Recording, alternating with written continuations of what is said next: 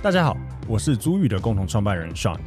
租宇是一间专业的包租代管公司，我们的服务有包租代管、不动产租赁以及空间规划与装潢。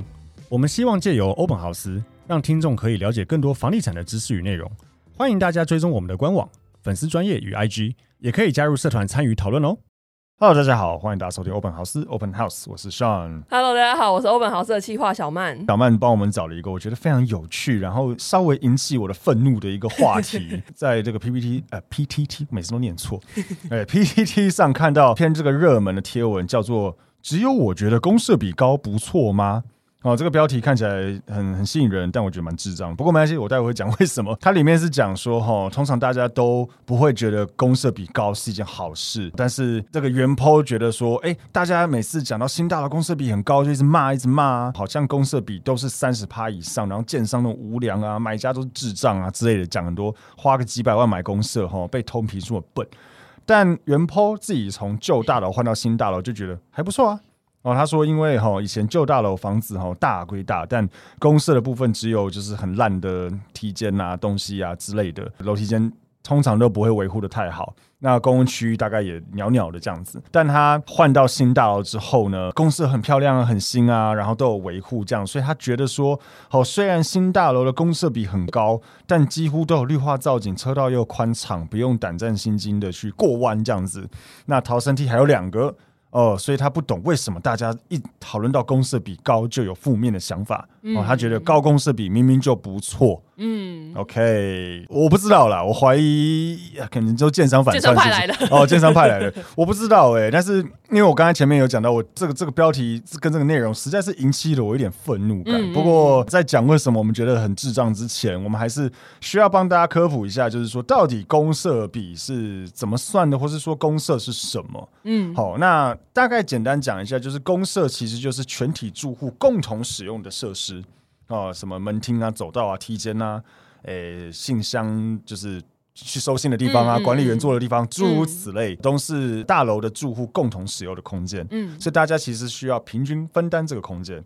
好，那什么叫公社比？哈，中介都一定会给你这个房子的资料嘛。嗯，那上面通常大家可以看一下，会写什么主建物几平啊，附属建物几平啊。那附属建物本身又会分阳台啊，有一些也会有雨遮。附属建物就是公社吗？不是，不是，附属建物是附属建物。哦，对，像你的阳台就是你的附属建物。哦，在台湾其实你的阳台也算是你的所谓的专有部分。嗯，而且有些国家不是，待会会讲到。嗯、但呃，台湾你的房子内可能，譬如说我们讲现在常见的三房两厅，可能有前后阳台。对，那这个阳台其实也是你的专有部分。嗯，那你的主建物就是看你真正房子里面的空间。嗯，就是阳台不能算了。对，可是通常我们以做中介来讲，我们在跟客户在讲你的使用空间多大的时候，大部分都会把你的主建物加你的阳台加进去。嗯，因为你阳台确实是可以用的。另外，像我们刚才讲到，就是呃主建物跟附属建物，然后再来就会有个公共设施，嗯，好的平数。这个房子公设比怎么算？简单来说呢，就是假设你的总权状是五十平，嗯，哦，你的总权状五十平，包含你的这个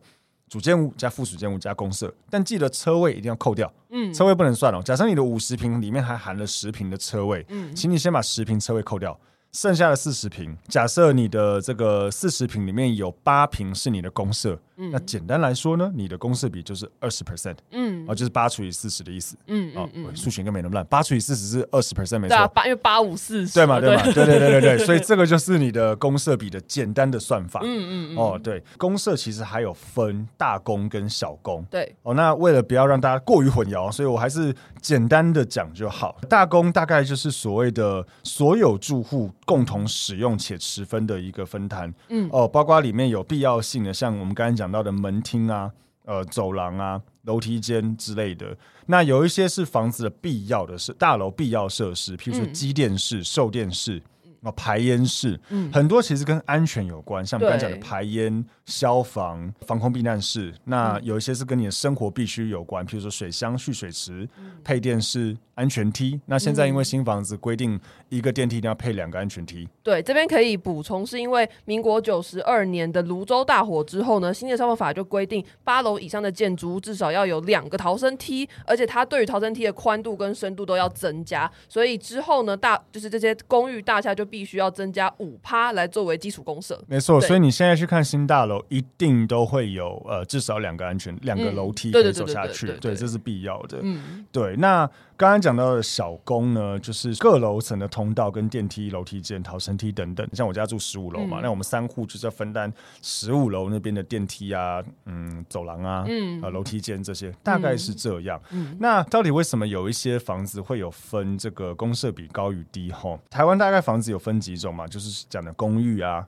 华夏，然后社区大楼。以台湾的算法，呃，就是说，实价登录或是内政部给的定义，就是五楼以下没有电梯就是公寓。嗯，那十楼以下有电梯就是华夏。嗯，十楼以上有电梯就是社区大楼。比较老的房子，公设比一定都比较低。譬如说公寓或华夏，它的公设比就是可能在十到二十趴之间。嗯。哦，是比较多。那新大楼大部分都二十五到三十五之间，都是很常见的。嗯、这边我先要补充一件事情，很多很多很多的听众，我相信或是很多买方都会误以为公寓是没有公设的，因为它的权状上面没有。哦，是哦，嗯、它权状哎，大部分没有，有一些有。哦、对，哦、大部分会写说，譬如说三十平，它可能写二十七平的主建物加三平的阳台，没了。嗯，然后如果你仔细看那个。中介他给你的那个资料，他会写公设平数，呃，未独立登记。哦，这什么意思？好，这边直接先讲哦，公寓是有公设的，嗯，哦，公寓是有公设比的。你买的三十平的公寓，室内不是三十平，有可能有，譬如说一平或两坪是公社，嗯，所以你室内其实可能只剩二十八坪，嗯，然后他那个两平没有写出来，嗯，所以大家不要以为说。公寓是零公设的，没有这件事，不可能是零。他只是没有把它写出来说，哦，二十八平加两平。哦，对，但实际上是这样子。那为什么不写出来？呃，大部分因为这种老房子，它没有独立去计算，应该说它没有独立把它另外拉出来去写。有一些公寓有，嗯、那有些是就只写说未独立标识。嗯，对，大概是这样子。那会发生个有趣的状况，就是譬如说，有些大楼如果它的户数多，塞在一个相对小的一个基地面积上，嗯、大家所需要分。单的这个公社就会比较低，嗯。嗯，所以相对公社比会比较少。但相反过来，就是如果说这个大楼弄了很多公社，嗯，但是它的大楼户数很少，嗯，那这样子大家的就是分母比较小，所以大家就会需要分担比较多。嗯，大致逻辑是这样。嗯，然后这边我就也很想讲一下，就是有一种房子，真的我非常不推荐大家买新房子，新房子而已，对，非常不推荐。就是像弄内或什么的，一一一块地盖一个有电梯新房子，然后七八层楼高而已，就地小小的，有没有？嗯，这种房子为什么我很不推荐？有几个原因哈。第一个是因为它地很小，基本上没有任何空间盖任何公社。第二个就是它因为也地很小，所以它的户数可能很少。嗯，举例来说，我很常看到的就是这种房子，它可能只盖七层楼，那你扣掉一楼，只剩六层楼，然后一层可能一户或两户，嗯，那我就讲一层两户好不好？总共也才十二户，对，好，总共十二户哦。第三个问题，你们这个这种大楼要不要有电梯？嗯，可能希望有收垃圾，对，你们需要维修电梯，或是需要请人家收垃圾的费用。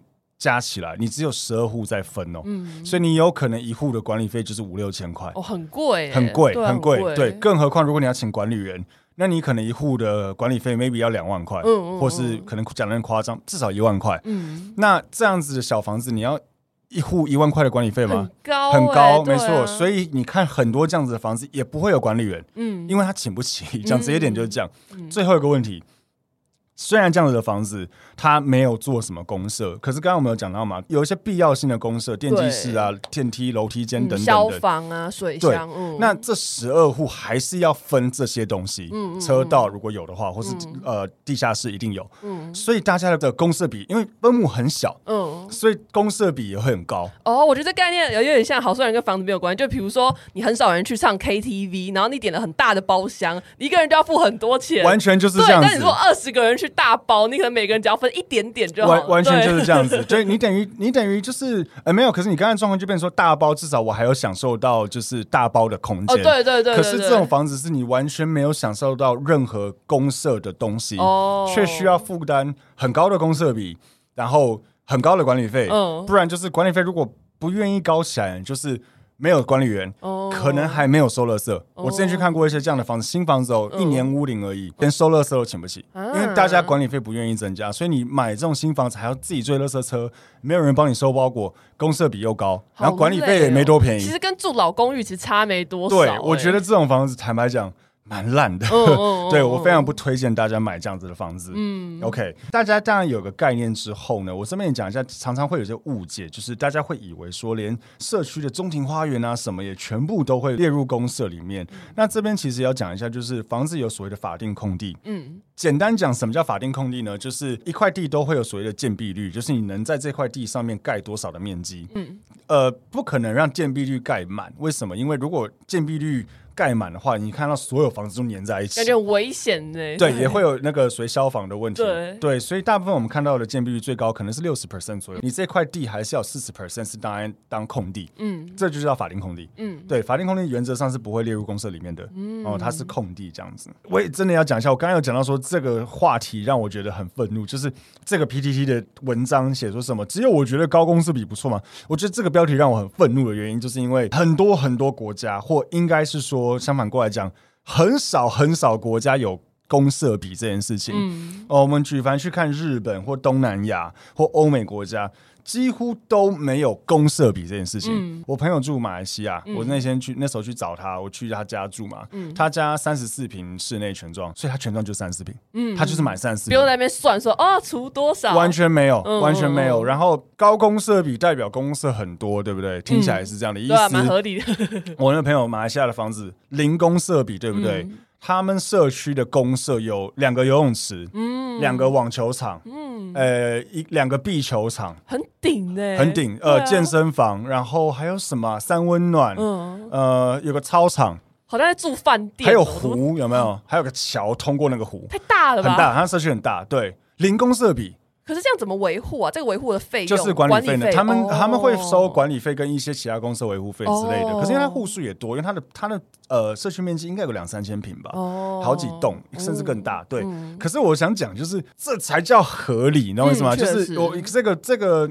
呃，标题讲的这种高公社比呃那个生活品质比较好，公社比较多，这是台湾的乱象。譬如泰国的房子我也去看过，嗯、曼谷的房子都盖很高，嗯，因为没有地震的关系，动不动住宅盖到五十层楼高，然后他的那个健身房呢，可能就盖在五十楼，哇、哦，超爽，好厉害哦，对对对，超视野很好，然后它顶楼会有那个无边际游泳池，哦，对。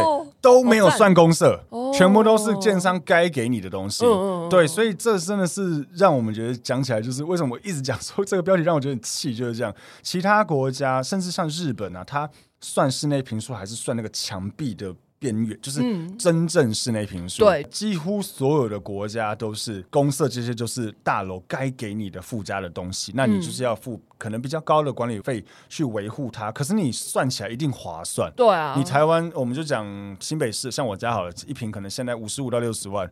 我公社我家公社比算低二十七趴左右，嗯、但我记得我们公社也有大概八平左右。嗯，这样算起来我买了四百多万的公社。哎、欸，对，我拿来换算成管理费可以缴够久。对啊，对啊，对啊，所以所以这就是很很很气的一件事情啦。嗯、对，所以请这位原 PO。多出国看看哦，对，只只几乎只有我所知道，台湾大陆好像有些地方，然后柬埔寨，但柬埔寨好像我听到也是因为台湾人在搞那边的房子，哦、所以搞出了这个东西来。哦、有趣。对，我去看过房子的地方，嗯、马来西亚、呃，泰国、日本，呃，这些地方基本上都没有在给你搞什么公社比的。嗯，嗯嗯。对，所以回到就是台湾，那到底为什么这个？不能走十平制呢？嗯，之前有一些呃学者或是一些评论的人有讲到，就是一些问题。那我看了一下，我觉得也蛮有道理的啦。第一个就是呃，以持有住宅的人可能会反对，因为就像我自己家里，我家是二十九平的全幢，如果没记错，嗯，那我室内大概二十到二十一平，嗯。如果你突然现在跟我讲说，明年一月一号开始，你的房子只能用全幢二十一平算的话，我当然可能第一时间的反应会觉得说，嗯，那所以我以后要卖只能用二十一平卖吗？对啊，就你的利益就受损。嗯，那我少了那个八平去哪里了之类的？嗯、我们就以三十平跟二十平算好了。好，那我用一千八百万算，所以你三十平的房子一千八百万，一平就是六十万。嗯，当你公社拉掉的时候剩二十平，那你一平就是变成九十万。九十万，对，对，这样就好了。逻辑上是这样子，嗯就是你总价不变，你只是权状变少。嗯，可是这样就这概念上就变成说，第一个好，那。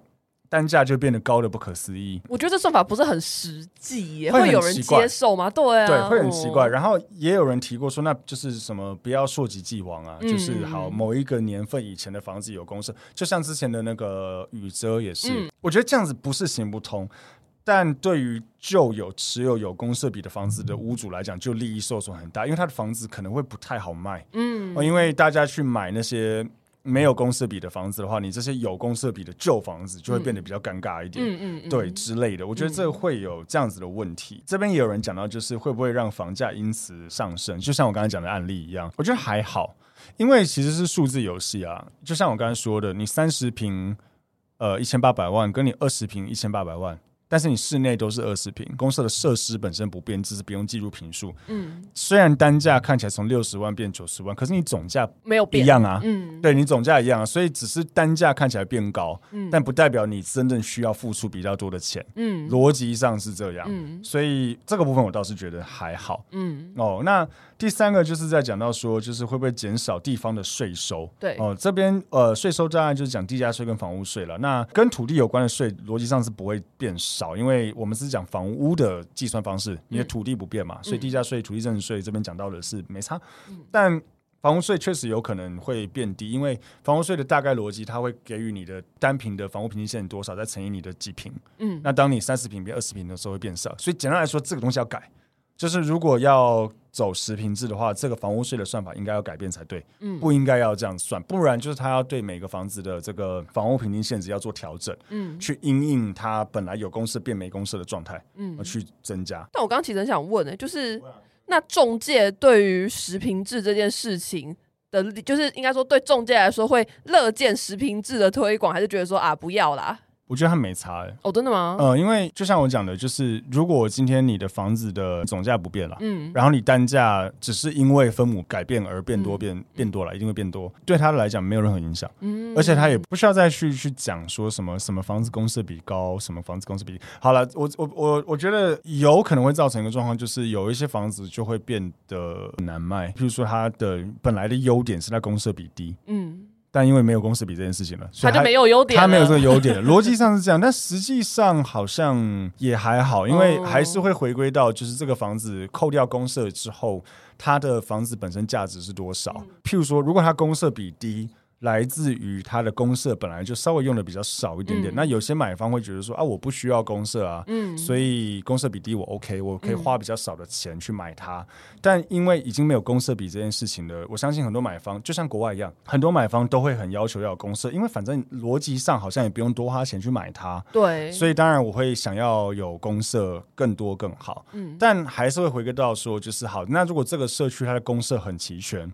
即便它不会因此而公社比变高，可是因为它社区公社很齐全的管理费，一来管理费变贵，二来就是它的房价本身可能还是会比公社没有那么齐全的大楼来的高啊。哦，对啊，所以到最后其实还是一样的。哎，对，这样感觉是，懂我意思吗？就是 A 社区有游泳池、健身房，什么鬼都有；B 社区呃，可能只有健身房没了。但 A 社区原本的公司比三十五趴，B 社区三十趴。哎，公司比拿掉之后，哎，哇，听起来 A 社区很划算。对。可是因为 A 社区有这些东西，虽然它的房子房价虽然扣掉公司比之后，它房价还是会比 B 社区贵。嗯。所以你还是多花钱去买它了。嗯。对，所以我觉得到最后其实是差不多的意思。但这样建商的利益会受损吗？嗯，就等于说他在一开始盖这房子的时候，他就要先多花很多的钱跟时间去规划这一些什么游泳池啊、围围的这些非必要的公社。我觉得有一点点，哦，因为你原本公社都可以算钱嘛，嗯，那当你公社没办法算钱以后，虽然我们刚刚前面讲到的逻辑是因为你公设。多元化让你的房价提高，提高没错，可是有可能没有办法提高那么多。嗯，举例来讲，建案 A、建案 B，同时我是一个建商，同时推这两个建案，嗯，我都用平数算好了。嗯，建案 A 的公设我可以卖三十五平，建案 B 只有三十平的公设。好，那这个多五平，以一平一百万，好不好？以新房子我们讲台北市来说，那是不是建案 A 我每一户可以多卖五百万？嗯。那当我把公社拿掉之后，建案 A 本身的房子本身因为公社比较齐全，能不能多卖五百万？我觉得不一定，嗯，对，我觉得不一定，所以会变成说，当我没有这个平数去乘的时候，因为当我有平数去乘，听起来很合理，对啊，反正我权状也多这五平，啊，你一平这边行情就是一百万，啊，多付五百万很合理啊，嗯，可是当你把这个拉掉之后。我觉得买方可能也不会同意，觉得说啊，因为你这边公司比较齐全，我要多付五百万，对，有点多，对，对对对，嗯、我我可以接受比较高，maybe 高个一两百，可是高五百我觉得不接受，嗯，所以我觉得对建商确实会有点影响，嗯。嗯那还是就是因为这样，所以台湾推不了食品制。我觉得很难推耶。呃，刚刚讲的就是一些反对的理由，或是难算的，或是难以切分的一个时间点。嗯、然后再来就是因为建商的利益可能会受损。那、嗯、呃，这种传统的行业跟呃又又或是营造业等等的。跟政治当然是蛮有关系的，嘿，脱不了关系。对，对，所以呢，这个我觉得不是不可能推，但是难度很高。嗯，哦，那所以呃，最后还是总结一下，有这样子的东西，然后我也非常 推荐大家，真的如果可以的话，多出去走走。嗯嗯，除了出国玩以外，我其实个人蛮建议大家可以看你自己在什么行业内，嗯、但是你可以去国外看看那样子的行业在做什么。我知道这样听起来很智障，就是啊，你都出国玩了，还要就是。他在工作一样，对，可是你不要这样想，你就把它当做兴趣嘛。嗯，像我因为房地产兴趣很高，所以我每次出国看，我就很喜欢看房子，很喜欢看他们哎怎么盖。哦，原来他们也有用这样子的东西。哦，原来他们的阳台是这样，诸如此类，我觉得很有趣。嗯，那如果你是比如说文创产业，有一些国家文创很强，嗯，可以去看看。嗯，原 PO 如果常出国看房子，你就会觉得你你设的这个。标题是有点智障的，还是袁博现在已经生气了，准备回文，有可能可以回文给我们，可 以可以挑战一下，或对，或许你会说，啊，因为我就在台湾啊，所以在台湾公司的比高相对比较好。OK，我这个我要这样讲，我我也不是不能接受，嗯。但是就是大家真的要多去出去看看，只有很少数的国家还在被这个公式比跟绑架、绑架跟框架限制着。哦，所以这个就是 我们呃对这件事情的一个总结。如果大家喜欢这样的内容的话，也非常推荐大家可以一直不断的。追踪我们，没错，哦，我们每周一跟四都会固定的更新的欧本豪斯的 Podcast。对对，那我们现在其实还有推出就是 Shorts。对，没错。哦，Podcast 影片的精华，嗯，哦，在不管是脸书啊、IG、YouTube，甚至 TikTok，对，哦，现在都找得到我们。可以在那个 Apple Podcast 或 Spotify 给我们五星好评。嗯，啊，之前我们有讲到，就是你们的评价其实我们都会看。对。然后如果有很有建设性的建议，嗯，我们一定会听。对。然后像上次有一个听众，他特别写说，四月二十号的 Podcast 声音还是太小。哦，是吗？对，所以我又把它再拉高，因为其实我之前是很怕说声音拉的太高的话，当我那个音。轨那边如果出现黄色或是红色，就代表说可能这个音档会爆音。爆音，对，所以其实我有点担心。但是因为就听众说声音不够高，他说他已经把耳机调到最大声，嗯、所以我有再把音量稍微往上拉一点，所以就再麻烦大家帮我们听听看。没错没错，像这样子的很有建设性的呃回馈，我们非常喜欢，因为这样子我们才可以知道说如何让我们的节目变得更好。对，而且我觉得他应该是真的很喜欢我们，所以才会特地留言说，嗯，我觉得你们的声音四月二十号还是太小声。对，很很很很明确，有？对对对对对对，也谢谢大家，没错。我谢谢大家一直有在不断的关注，甚至我听到有些听众跟我讲说，他每一集都听，还不止听一次。嗯，对，我觉得很感动。他可能快要逼近我的程度哎，就是每一集不止听一次。对对对对，可以可以来当我们剪辑，对，可以 当我们剪辑。OK，所以记得一定要定期的追踪我们。嗯，那我们今天的节目就到这边，谢谢大家，大家拜拜。